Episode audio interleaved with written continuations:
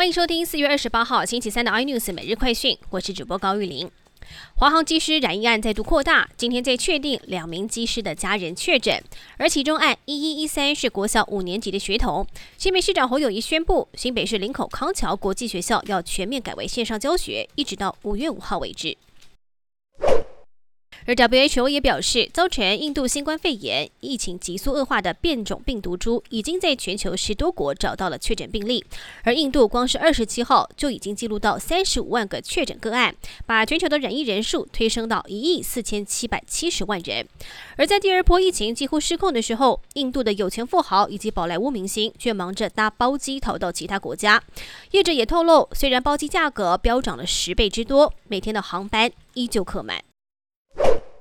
立法院财委会今天审查会计法第九十九之一条修正草案，由于涉及国务机要费除罪化议题，国民党立委指出，这一次修法是为了帮前总统陈水扁脱罪。在一片混乱当中，仍是由蔡意瑜进行提案说明。财委会赵伟、民进党立委郭国文最后宣布，草案直接送出委员会。联发科第一季社会五 G 智慧型手机跟 WiFi 六市占率增加，以及各类的消费性电子提升，营收首度突破千亿元，超越了彩色高标，也创历史新高，大赚超过一个股本。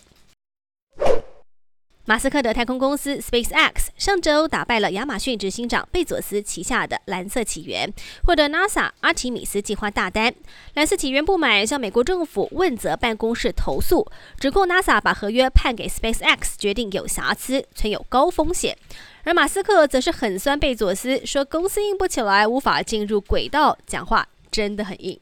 更多新闻内容请锁定有线电视八十八 MOD 五零四。iNews 最正晚报，或上 YouTube 搜寻三零 iNews。感谢台湾最大 Podcast 公司声浪技术支持。您也可以在 Google、Apple、Spotify、KKBox 收听最新 iNews 每日快讯。